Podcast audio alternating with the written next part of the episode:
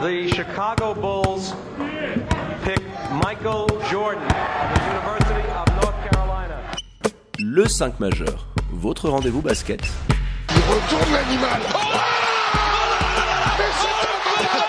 c'est incroyable Animé par David et Florian.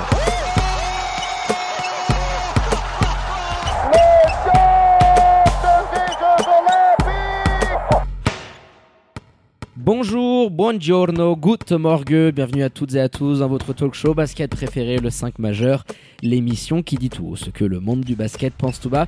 On est là en plein milieu de semaine, un pas de Ligue des Champions pour nous, avec votre expert basket préféré, Florian Jass. Hello Maïdir, comment il va? Eh ben écoute, il va pas mal. Il est un petit peu déçu quand même parce que je m'attendais vraiment à ce que ce choc entre Massagno et Genève nous apporte beaucoup d'enseignements. Tu vois, je m'attendais à une soirée. C'était, voilà, c'était ma petite finale de Ligue des Champions. J'étais là, je me dis ah putain, ça y est, toute la journée je l'ai attendu. Le week-end j'y pensais déjà. Et effectivement un petit peu déçu.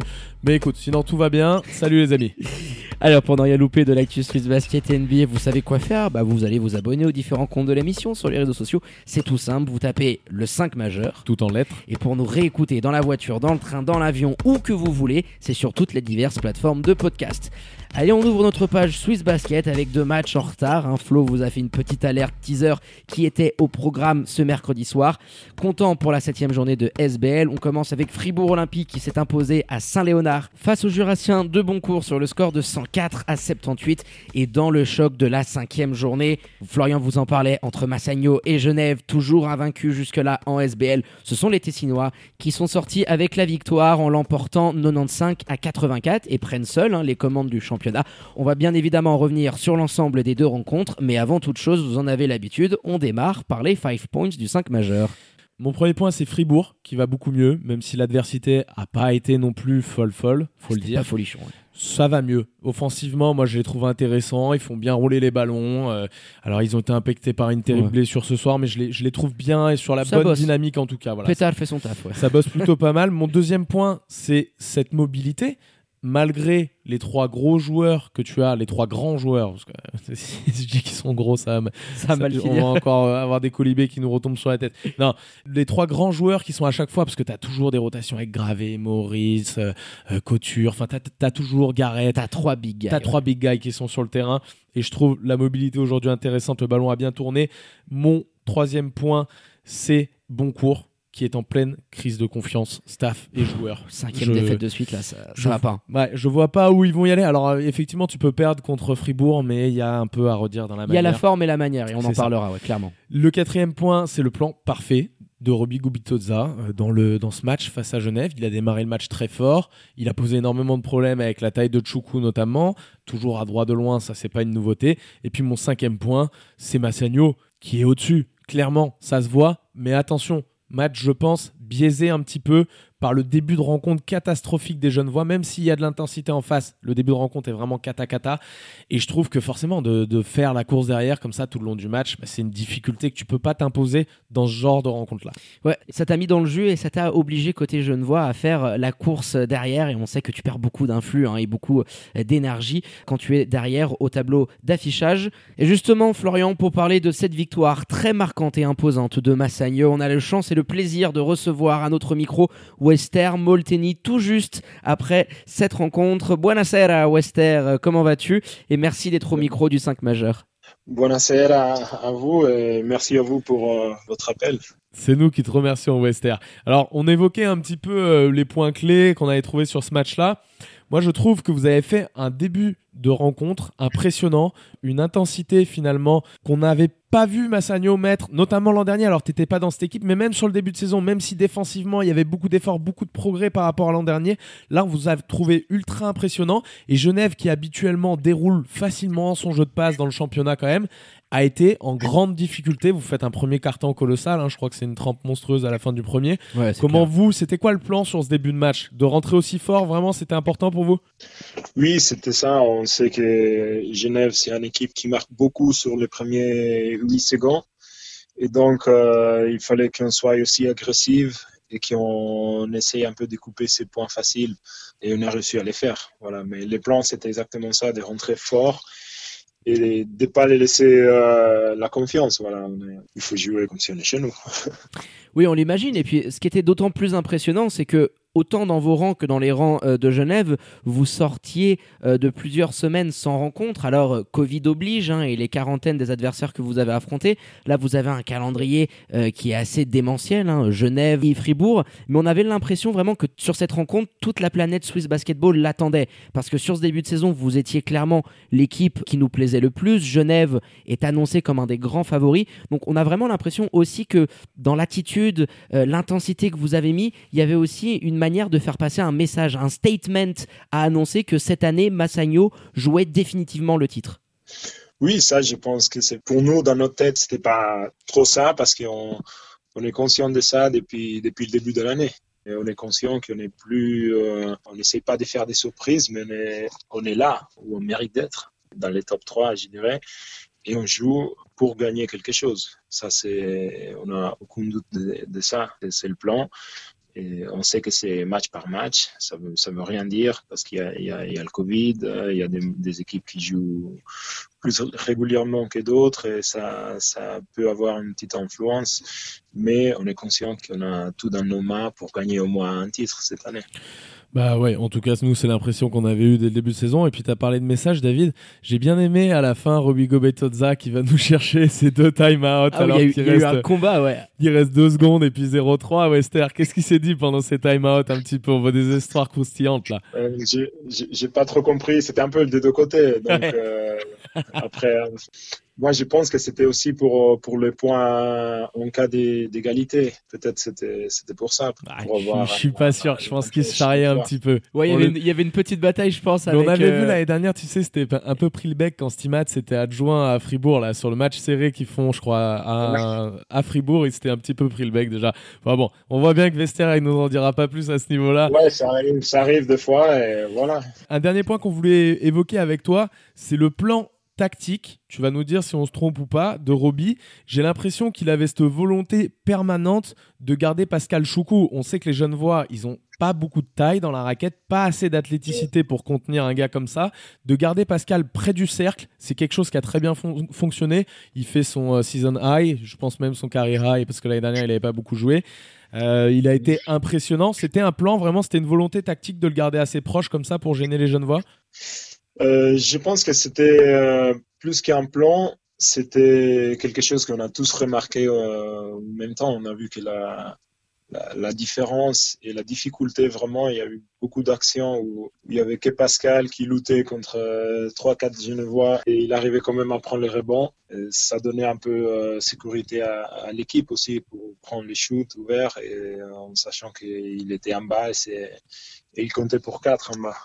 ouais, je pense que c'est d'un côté un plan de hobby, mais aussi euh, on est conscient de ça. Quand il y a l'avantage, il faut l'utiliser. Et vous l'avez utilisé à merveille ce soir avec une victoire euh, quand même qui en impose, qui en jette. Hein. Vous vous imposez euh, face au Lyon de Genève et vous restez aujourd'hui la seule équipe invaincue en SBL League. Hein. donc euh, malgré le classement de Swiss Basket qui vous annonce troisième hein, au jeu des points et, et, des matchs joués, vous devez récupérer encore deux matchs et vous allez avoir un début de phase retour très impressionnant. Donc voilà, on vous souhaite très bonne chance pour les rencontres à venir. Merci beaucoup Esther. Et toi particulièrement également Esther avec la team Lausanne sur cette fin de saison euh, et les prochaines euh, échéances qui vous attendent. Ce sera quoi 18-19 décembre, c'est ça? Ouais, 18-19, il y a la finale mondiale et on est très, très heureux de participer, voilà, d'amener la Suisse là-bas. Bah merci Wester, bonne chance avec, euh, avec Massagno et avec le, 3-3 Lausanne. Merci, merci beaucoup. Merci Wester, bonne soirée, ciao ciao. Bonne soirée, ciao ciao. Encore un client validé, mon Flo, première pour mon Wester Molteni qu'on avait déjà eu. Alors c'était pas un podcast, mais oui, on sait que c'est un bon bon client, le père Wester. Et puis euh, il a été encore une fois très honnête sur ce qui s'est passé un petit peu. Il nous le dit clairement. Nous, l'objectif depuis le début de la saison, c'est le titre. On pouvait se demander quand on avait eu euh, Robigo Betozza, il nous avait pas forcément dit ça. tu sentais qu'il y avait un petit peu de. Mais on sent que c'est clairement l'objectif. Et de toute façon, quand tu as une abondance de talent comme celle-ci, tu as probablement les deux meilleurs joueurs suisses en activité dans ce championnat-là, en tout cas dans tes rangs. Donc euh, ça fait une différence énorme et une différence colossale par rapport même à des effectifs comme Genève. Là, si t'as pas de pépin côté Massagno, alors attention encore une fois, il y a le début de match, on en a parlé, ça te permet de jouer avec une confiance. On les verra probablement pas comme ça sur tous les gros matchs. Il faut faire attention à ça aussi, pas s'enflammer non plus, mais tu es obligé de viser le haut de tableau. À partir du moment où tu as deux Suisses comme ça et qu'en plus au niveau de tes Américains et de tes étrangers, tu as fait un travail intéressant, c'est l'objectif ultime. Oui, tu as fait euh, un premier carton et un deuxième carton, euh, on va dire, en termes de niveau et d'intensité, euh, qui sont vraiment dignes d'un champion. C'est-à-dire que c'est une victoire à la campeon, comme on le disait. Ton adresse longue distance, elle était folle. Tu as très rapidement pris 10, 15 points d'avance et tu sentais que ta défense, surtout, posait énormément de problèmes aux Genevois. Et moi, j'aimerais qu'on puisse, par exemple, parler d'un joueur comme Benjamin Richardson, très utile en sortie de banc qui avait une mission et une seule, c'était de ne donner et de ne laisser Timothy. aucun espace à Timothy Derksen. Tu sais que c'est le dépositaire du jeu euh, des Lions de Genève, mais je l'ai trouvé en début de match un petit peu emprunté. Alors c'est allé mieux dans le déroulé de la seconde mi-temps et il te permet de revenir et d'y croire un petit peu, mais dans le moment où tu vas mettre ce run qui met toute l'équipe en confiance, je veux dire quand tu tournes à la mi-temps à plus 19, tu préfères quand même être Après, dans, c'est quand dans même la peau de Massagno lui, que hein. celle de Genève. Ouais, ouais, bien sûr, bien entendu. Mais Timothy Derksen, c'est quand même pas lui qui te ramène dans le moment. Il est performant d'ailleurs dans ce quatrième quart-temps, mais t'es un peu déjà, tu sais que ça va être très compliqué parce que t'es revenu à 6 dans le, dans le troisième et puis tu es repassé à 11, 13, etc. C'est surtout C'est hein. c'est surtout Nzege et Ah bah Kovac, les deux joueurs qui ont été impressionnants, je trouve, sur ce troisième pour amener, mettre beaucoup de caractère. Parce que for- forcément, les Lions de Genève, alors je sais pas ce qui s'est passé pour avoir un début de match comme ça, parce que Massagno, effectivement, met énormément d'agressivité. Il y a peu d'équipes dans le championnat qui l'ont fait. Quand ils ont joué Fribourg, c'était pas la même chose, excepté euh, pendant la Super Cup. Mais il y a peu d'équipes qui sont capables de ça. Donc je sais pas s'ils ont été surpris, si c'est le long trajet, s'il y a quelque chose. Mais vraiment, Genève, on les a vus indigents sur ce premier quart-temps. Et finalement, je trouve qu'ils font un bon match. C'est ça qui est dingue, c'est que je trouve qu'ils font un bon match dans ce que je les vois faire. La gonfle tourne bien, ils forcent énormément de turnover, je pense. Je sais pas combien on a fait Massagno, mais ils forcent 15, énormément. 15. Ouais, ils défendent très très fort les Genevois et ils font un match correct finalement, même un bon match, je vais dire, sur trois quarts temps. Mais tu peux pas revenir quand tu as eu un éclat comme ça à la mi-temps, tu es à 19 points. Tu vois l'énergie qu'ils mettent dans ce troisième quart pour revenir, ils arrivent à le faire. Tu vois qu'il y a du talent, que ça joue bien, que la balle, la gonfle Ouais, tu reviens à tourner 4 points. hein. tu reviens à un moment donné à 4 points, mais ça, ça te demande tellement d'énergie de récupérer ce début de match que pour moi, l'analyse, elle doit forcément être tournée, tu vois, autour de ce fait-là, parce qu'il a participé à la fois pour les jeunes voix, il les a mis dans le jus mentalement, et à la fois pour les joueurs de Massagno, qui ont joué avec une confiance, qui ont mis des tirs à 3 points, je sais pas, ils doivent être à 40% à 3 points, enfin, ils, ils mettent des shoots pas possibles, même s'ils en mettent régulièrement, là, très bien défendu aussi, avec beaucoup de réussite. Donc je nuance peut-être un petit peu. Massagno a été plus fort, c'est une certitude, mais je vois pas la grosse passation de pouvoir. Tu vois, on s'était dit peut-être que ce match va être révélateur, etc. J'attendrai encore un petit peu. Oui, il faut attendre encore un petit peu, hein, mais je pense que le statement, euh, il a envoyé, euh, c'est clair et net.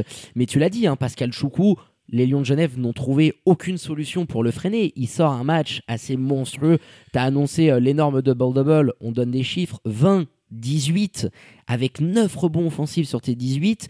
Encore ces 3 contres de moyenne, 37 dévals. Je crois qu'on est sur un des, des records de cette saison. Il était absolument partout et il te change tout dans ta défense, ta capacité à partir du moment où tu te fais un petit peu dépasser sur un intervalle, c'est pas grave, tu vas pas faire la faute parce que tu sais que le joueur derrière, il doit aller se frotter au 2m18 de Pascal.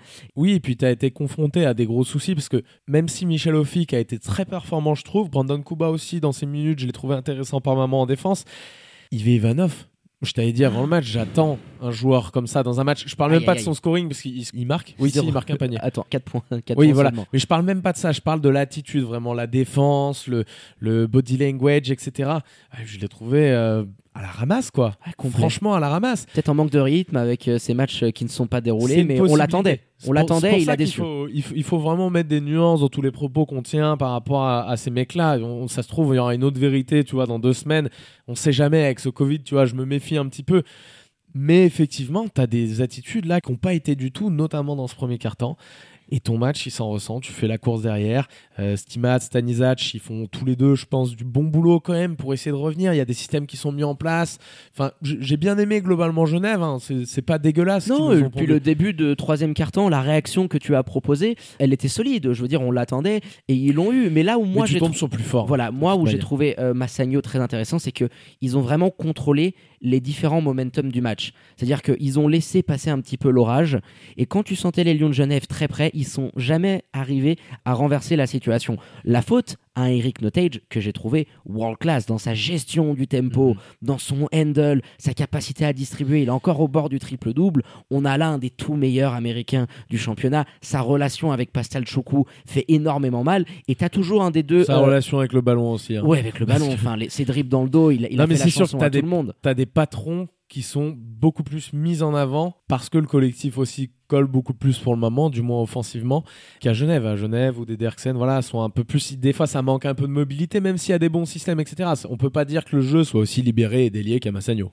Non, clairement. Donc euh, voilà, une victoire euh, très importante pour Spinelli. hein, les Lions de Genève qui vont devoir essayer de repartir euh, vers l'avant, se servir de ce troisième carton qui a été dominateur. Mais dans l'ensemble, une victoire qui va faire du bien aux troupes de Roby Gobitoza qui s'impose définitivement sur cette première partie de saison comme bah, l'équipe la plus dominante du championnat. Donc maintenant que tu as ce statut, ça va être très intéressant et intriguant de voir comment ils vont assumer ce favoritisme match après match. Mais clairement, et euh, Western Molteni nous l'a confirmé, euh, Massagno sera un des candidats très très sérieux pour aller chercher le titre cette saison en SB League. Je pense qu'on a fait le tour, Florian, sur The Game of the Week, le choc entre les deux équipes toujours invaincues en championnat et cette victoire de Spinelli Massagno 95 à 84. On va basculer sur l'autre rencontre qui se tenait à la même heure et qui voyait Fribourg Olympique venir à bout de Boncourt 104 à 78. Une cinquième défaite de suite pour Boncourt qui commence à faire mal aux truffes et tu sens clairement que tu as une équipe en pleine crise de confiance. Et je dirais pas que du côté des joueurs mais aussi du côté du staff technique. Je t'avais parlé lors de la dernière rencontre que je voyais un petit peu Ruzicic perdu dans ses time-out dans ses choix. Ça s'est encore révélé aujourd'hui tu vois pas vraiment où Boncourt veut essayer d'aller en termes de jeu Ouais, encore une fois, moi, c'est pas les time-out qui me dérangent le plus, c'est vraiment la tactique mise en place, comme la semaine dernière. C'est time-out à la limite que le mec il se plante, j'en ai rien à péter. Bon, s'il est pas bon là-dessus, il est pas bon là-dessus. Mais il y a un problème de confiance, on le voit très bien. Il y a un problème aussi, et on s'en excuse parce qu'on a reçu des messages. Alors pour moi, Grand AD, j'avais qualifié de Grand AD notamment Kalazan et Jankovic. Euh, je suis français, pour moi, Grand AD, c'est pas du tout quelque chose de péjoratif. hein. C'était pour dire que c'est un grand joueur un grand goal manque un petit peu de mobilité parce que voilà, il a d'autres qualités. Ouais, pour nous, il y a beaucoup de grands dadais en championnat. Voilà, il y a ça. rien de Pascal péjoratif. Choukou mais on est un grand dadé Exactement. alors qu'il fait. Donc voilà, il y a, il y avait Ivanov aussi, donc pas de péjoratisme là-dessus. On s'en excuse quand même au cas où. Voilà, On fait notre mais, mais pas du tout. Mais encore une fois, ce soir, c'est, on l'avait dit, les deux gros points forts de Boncourt, et ça peut se révéler face à une équipe très mobile, être des points faibles. Et ce soir, on le voit encore, ils peuvent pas foutre un pied dans la raquette parce qu'ils se font dégager, parce qu'en face, malgré que tu es trois grands, tu es capable un petit peu de switcher partout, il y a de la mobilité. Euh, Arnaud Couture fait un match défensivement qui est encore stratosphérique. Ah, énorme. Et ces deux joueurs-là ne peuvent pas foutre un pied dans la raquette parce qu'ils sont pas assez dominants, pas assez mobiles face à des intérieurs comme tu avais en face ce soir. Et ça, ça se confirme, je suis désolé, c'est une réalité aujourd'hui du club bon courtois de se dire que cette raquette-là a des manques. Bah oui, elle a des manques, mais d'une certaine manière qui pourraient être compensés par leur qualité intrinsèque. C'est-à-dire que tu as deux joueurs euh, qui sont capables d'avoir des moves, soit plus des fondamentaux, oui, qui peuvent dominer. Mais moi, ce qui m'a à un moment donné marqué, c'est par exemple Jankovic qui est capable de te poser une vingtaine de pions. Euh, là, il en met que 9, il en avait mis 20 au match dernier. Mais il y a zéro système qui sont vraiment appelés. Tu vois pas une construction de jeu qui va faire qu'à un certain moment dans ta possession, tu vas mettre ton grand gars ton grand dadais, comme on dit, Jankovic ou Kalazan, dans une situation où il peut aller avoir des points faciles. Tu t'es obstiné sur cette rencontre à jouer exclusivement sur du shoot longue distance. Pas uniquement sur cette rencontre, c'est simplement que sur cette rencontre, c'était beaucoup plus criant parce que t'as pas la même réussite que sur les autres. Mais on le sait très bien, le système qui est mis en place depuis le début de la saison par Rositic, c'est un 7 secondes, essayer de shooter très vite dans la possession. Wester nous parlait de Genève, je trouve que Boncourt est l'équipe qui le fait encore plus, avec par moments brio et réussite. Parce que t'as des Cooper, t'as des Kozic, t'as des mecs qui sont capables de te rentrer des trois points avec une, une adresse assez folle par moment. Mais finalement, quand cette réussite elle est un petit peu en manque, quand ton équipe elle est un peu moins en rythme, ce qui est le cas, ils se sont mangés deux quarantaines dans la tronche, donc au bout d'un moment ça a aussi des conséquences, juste, ouais, ça forcément. mais tactiquement on voit quand même que c'est inquiétant. La situation de, de Boncourt est inquiétante par rapport à nous, on les voyait en début de saison. Je sais pas où eux se voyaient, mais nous on se disait, bah derrière les quatre gros, bon court. C'est le cinquième. Vu l'équipe qu'ils ont, vu la raquette, un peu la peinture, tout ça, comment voilà, s'il fait un petit peu jouer tout ce beau monde, bah, c'est le cinquième naturel de championnat. Bah oui, clairement. Euh, T'as euh, Cooper, alors euh, aujourd'hui, euh, qui met ses 22 pions, mais qui a énormément de déchets. hein. Il est à 4 sur 14 au shoot, donc tu sens qu'il force comme lors de la précédente rencontre et que tu tombes dans un jeu très très stéréotypé. Lui, il doit se demander où il a, mis- où il a foutu les pieds. Oh, oh, oh, Parce quand que tu c'est un sacré joueur. Ouais, c'est un sacré joueur, Cooper. Et, et c'est vrai que par moments, cette équipe, elle, elle fait de la peine à voir. Alors, on a assez mis en avant euh, lors de notre précédent podcast, et on le redit aujourd'hui, il y a des circonstances atténuantes. Quand tu sors d'autant de quarantaine, que tu as un rythme qui n'est pas là, c'est compliqué. Mais je pense qu'on serait un petit peu plus tolérant et compréhensif si la forme et la manière étaient là. Tu as le droit, c'est logique que tu ailles perdre à Saint-Léonard. Il n'y a aucune honte à cette défaite-là. Mais c'est dans la manière que ça intrigue, dans ta capacité de réaction, dans cette volonté de mettre de l'intensité euh, sur le terrain, d'essayer de jouer sur tes points forts. Et aujourd'hui, quand tu as deux joueurs qui peuvent dominer dans la raquette et que tu ne vas pas les servir et que tu te contentes pendant un moment exclusivement de shooter à trois points ou de t'en remettre aux exploits individuels de Devin Cooper, tu te dis qu'il y a quelque chose qui clique. Et quand tu vois les plus-minus, les évals de la soirée, bon bah tu sens que c'était encore un match horribilis du côté Boncourtois parce qu'en plus, en face, il y avait une équipe qui était concentrée, qui était appliquée et qui, je dirais, a fait abstraction d'un défait de match sur lequel il faut qu'on s'attarde, Florian, c'est la blessure, très grave blessure a priori de Marquis Jackson sur une pastille absolument énorme. Il est C'est d'ailleurs la dunk. première fois. C'est d'ailleurs la première fois que je le vois dunker. Je l'avais pas vu faire l'an dernier à Neuchâtel. Mais oui, Marcus Jackson, il a l'air s'être blessé très sérieusement. D'après les infos qu'on a eu nous à la mi-temps, il y a un bleu qui remonte quand même du bas de la cheville jusqu'à assez haut dans le mollet. Ça peut être la cheville, ça peut être le tendon d'Achille. Pour l'instant, je pense qu'il y aura un... Vu son incapacité à poser son pied quand il est sorti, ça peut être une très très grosse entorse vraiment, ou voire pire, à ne pas le revoir jusqu'à la fin de la saison, ce serait terrible. Ils ont déjà Yuri Solka qui est blessé. Au bout d'un moment, il va falloir se poser des questions. Est-ce que, même si moi j'aime bien par exemple euh, Johannes Makis, est-ce qu'il va pas falloir recruter à ce niveau-là?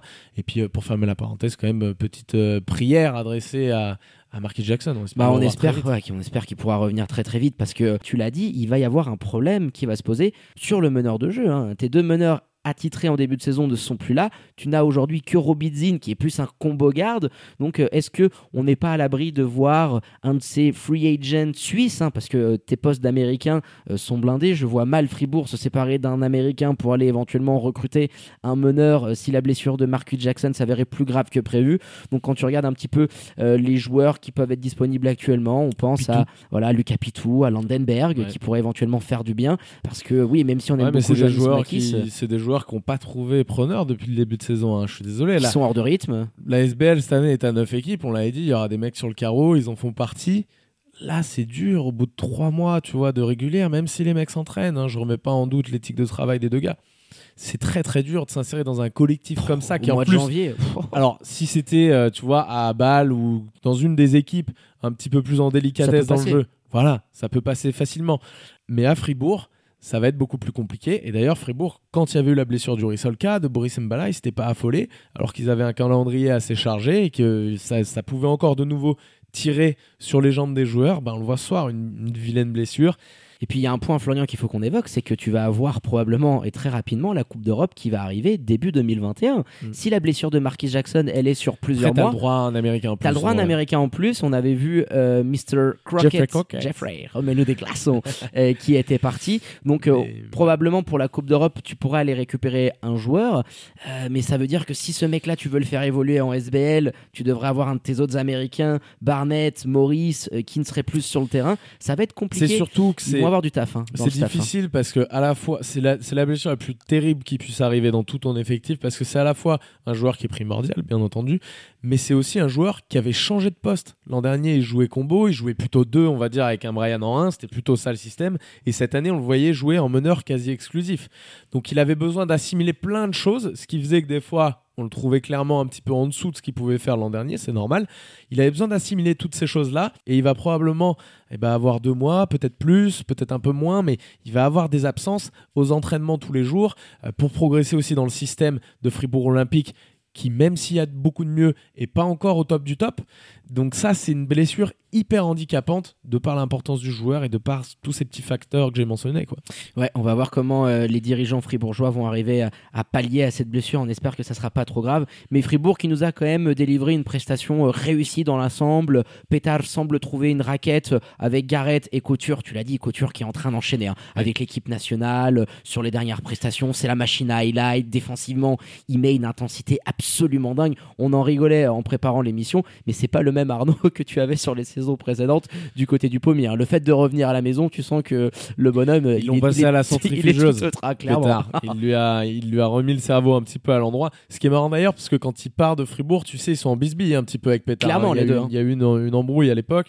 Donc ils ont semble-t-il ils se sont parlé. En tout cas, Arnaud il est impressionnant. Mais ce qui m'a le plus impressionné côté fribourgeois sur ce match-là, c'est vraiment la mobilité de tes joueurs, la façon dont la balle tourne. Tu dois avoir un nombre colossal d'assists, ça doit peut-être être 31 encore. Hein. Ouais, voilà, ça doit peut-être ça doit peut-être être, le... C'est deux matchs à plus de 30 assists et là c'est quand même un record pour Fribourg. Euh, bravo sur à, la à saison. Je pense que c'est les deux meilleurs perfs d'une équipe. Donc euh, pour des fribourgeois qu'on voyait en délicatesse avec le jeu collectif offensivement, bah c'est bien. Il y a beaucoup, beaucoup de mieux. Il faudra voir face à des adversaires un petit peu plus en forme et un petit peu plus techniques, Bien un sûr. petit peu plus forts que ce qu'il y avait en face avec Boncourt.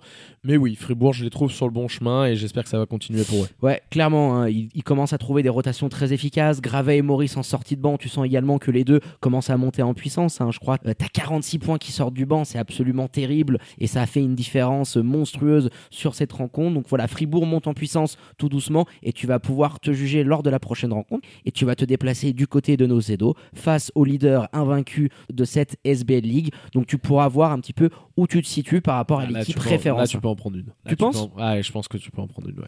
Ah, bah, à voir, à voir euh, l'opposition euh, qui sera celle euh, entre Massagno et Fribourg. On a eu un match à l'aller absolument dantesque avec ce retournement de situation, le buzzer d'Arnaud, la Mm. prolongation. Moi, je m'attends à un match pas très oublier, serré à Même si bien sûr ils ont progressé eux dans leur jeu, il faut pas oublier non plus qu'ils ont affronté un BBC monté complètement ratiboisé par les blessures. Dans la peinture, il y avait personne, donc ça t'arrange forcément quand tu as un effectif comme celui de Fribourg. Et puis là, on l'a dit, face à une équipe qui manque cruellement de mobilité, qui est pas en forme. Donc je nuance un petit peu. Moi, Ouais, je vois vraiment Jackson, ça va être dur, En plus, oui, j'avais oublié ce paramètre-là. Mais même avec Mac Jackson, ça aurait été dur. Effectivement, sans Jackson, ça me paraît mission impossible, mais ils aiment bien ça aussi parfois, les Fribourgeois. On l'avait vu l'an dernier se retrouver euh, dans des moments un petit peu difficiles et arriver à ressortir. Non, c'était il y a deux ans. Arriver à ressortir un petit peu euh, plus fort de ça. Donc, euh, je leur souhaite. On leur souhaite également et puis euh, on espère que ça pourra aller euh, au mieux pour eux pour cette fin de saison et avec la Coupe d'Europe qui arrivera début 2021. Et ben on a été complet Florian sur ces rencontres, hein, ces matchs en retard de SBL League, le championnat et le classement qui commencent un petit peu plus à se dessiner petit à petit et Massagno hein, qui fait la très belle opération de la soirée en prenant la tête hein, du classement LCM, invaincu, les Tessinois avec six victoires en autant de matchs et talonné par les Genevois et Fribourg Olympique. Les remerciements habituels à votre expert basket préféré. Merci mon Flo pour la préparation de cette émission. Merci à toi, David. À très bientôt, les amis. Allez, quant à moi, il ne me reste plus qu'à vous dire de prendre soin de vous. Vous restez bien évidemment connectés aux réseaux sociaux de l'émission pour ne rien louper de l'actu Swiss Basket et NBA qui va rattaquer dans quelques jours. Faites pas trop les fous, sortez couverts avec les masques et tout ce qui s'ensuit. Je vous souhaite à toutes et à tous une très bonne journée. Je vous dis à très bientôt pour un nouvel opus du 5 majeur. Ciao ciao